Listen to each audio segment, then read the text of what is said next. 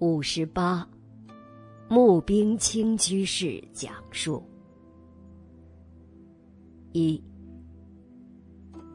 八零年初，某日，德州 Plano 购物中心，笔者与师傅上人坐在广场内，中间行人走道，有公路人暂坐的长板凳上。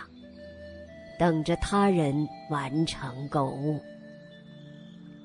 突然就走来了一个约十七八岁、全身穿着黑色皮质衣裤，上面还打满银色钉子链子，头发好像用胶水做起像剑龙一样造型，还喷着各种颜色的。年轻白人走到师傅面前，没有说一句话，直接两只手盖在师傅头上，玩弄起师傅的头。笔者当场就想：怎么会有如此无礼之人？我很愤怒，当场就想站起来。制止他的行为。谁知道，师傅上人没有说一句话，立刻用他的左手按住我的右手。笔者立即知道师傅的意思，把自己的愤怒按捺下去。年轻人摸摸弄弄，见着没有反应。无趣，自行离开。二，八十年代夏季某日，美国德州，师傅上人所住的屋后木头篱笆更新。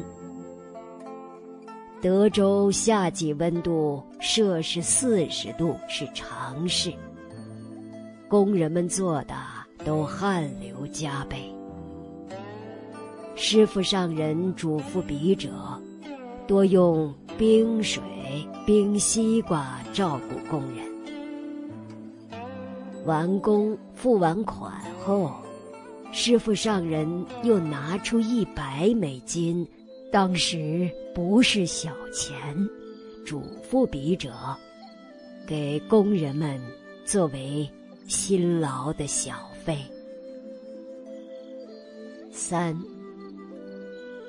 八十年代某日，坚持己意的某居士，因为对某事的决定而反对师傅。师傅带着好几位同学，买了一尊佛像，亲自送上门。此居士知道我们将到他家后，故意坐在进门客厅正中打坐，全程沉默不语，有意给大家难堪。当我们到了后，场面非常的尴尬，但师傅还是恭恭敬敬的留下圣像。默默退出。四，《了凡四训》中，袁了凡在受云谷禅师启发之后，发愿改命，开始不断忏悔改过、修善积福。四训中云：“前日。”只是悠悠放任，到此自有战惊惕厉景象，在暗室屋漏中，常恐得罪天地。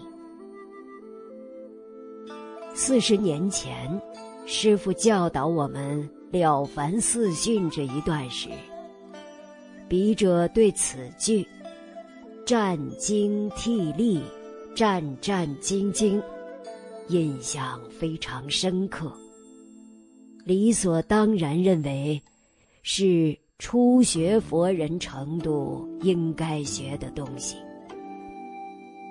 没有想到，四十年后与老人家再见面时，师傅上人说：“我们开始接触到联合国教科文组织时，战战兢兢。”五，早期师傅上人来美时。并没有侍者帮忙照顾生活。有一段时期，因为我们这些居士们要上班上学，所以我们下了班之后就直接到学佛社，大家一起煮饭吃。饭后听师傅讲经，有好几次。是师傅老人家亲自煮饭给大家吃。记得有次是加了腊八酱的炸酱面，很好吃。另外一次是煮野黑米饭，也很好吃。后来虽然有同修发心煮饭。但师傅的个人衣服、档案、笔墨，还是都由他自己整理。如果有幸看见过师傅书房或卧室的人，一定印象深刻。永远是干干净净、规规矩矩、整整齐齐。这四十年来见到的师傅上人，永远是衣服端正，纽必结，袜履切；永远是肌按结，笔砚证。早期师傅上人喜欢练写毛笔字，所用的纸。都是废弃的日历背面，写过的纸，信封的背面，或是要丢弃的旧报纸。虽然是废纸，但也都剪裁的方方正正。卧室、书房，永远干净整齐。永远让人一接触，感觉清爽、清净，生欢喜心。师父讲经中说：“一切万法是我自性变现之物。我的自性在哪里？随念一法，无有不是。”法法皆是，对一切法的不敬，就是对自己的不敬，对自己的性德不敬。真正觉悟的人，他一定礼敬，真诚的礼敬万事万物，对人要恭敬，对事。要恭敬，事是认真把事情做好；对物要恭敬，对桌椅板凳要恭敬。不是天天给他磕头，那就错了。把桌椅板凳擦得干干净净，摆得整整齐齐。这是对他的恭敬，对花草树木，对山河大地无不敬。这是普贤菩萨。印光大师在文钞中教导大家：“一分诚敬，得一分利益；十分诚敬，得十分利益。”六。八十年代初，某日，一群同学陪着师傅到购货商场。走到一家专门卖干果仁的店。隔着玻璃窗，有女同学眼巴巴的看着里面当时还非常稀有、从没有见过的夏威夷果仁。现在很普遍，但是四十年前是稀罕物。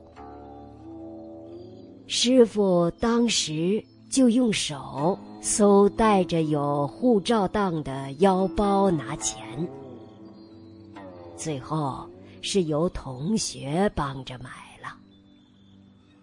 但回去之后，笔者注意到，大家都吃。但师傅从头到尾只吃了一颗。七，早期师傅上人尚未出家前，在军队中曾有人找师傅麻烦，打师傅，师傅打不还手。被打倒在地，以至于某处骨头破裂，其发泄怒气后才停手。师傅此后亦毫无仇恨对方之意。有一同事偷走师傅的书籍，师傅没有声张，默默拿回。该同事不但没有惭愧，还破口大骂。师傅一言不发。师傅的长官同事看到都非常钦佩。八八十年代某日，学佛社周庆。请来了一些宾客，租借了一个大饭店会议厅一天。结果，有位宾客反客为主，几乎占用了整个上午和下午大半时间。事后，师傅只淡淡的笑一笑。九八十年代某日，师傅老人家从外地参加佛学研讨会结束回来，回来后淡淡的说：“为了众生好，以后不会再去参加了。”师傅说，原因是。会场有请很多的宾客。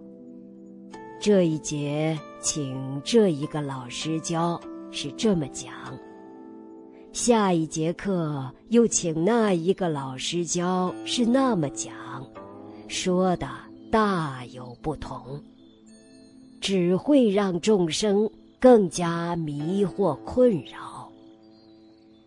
所以，为了众生好。以后不会再去参加。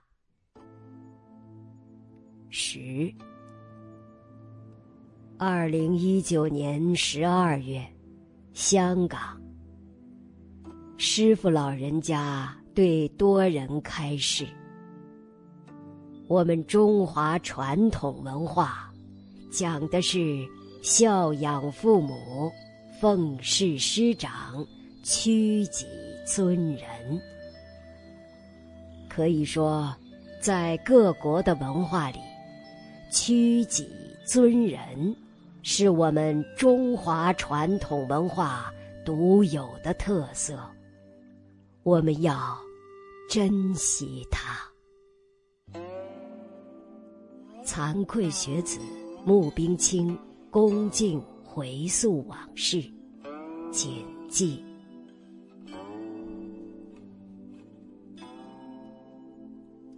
老和尚的身教，编辑小组。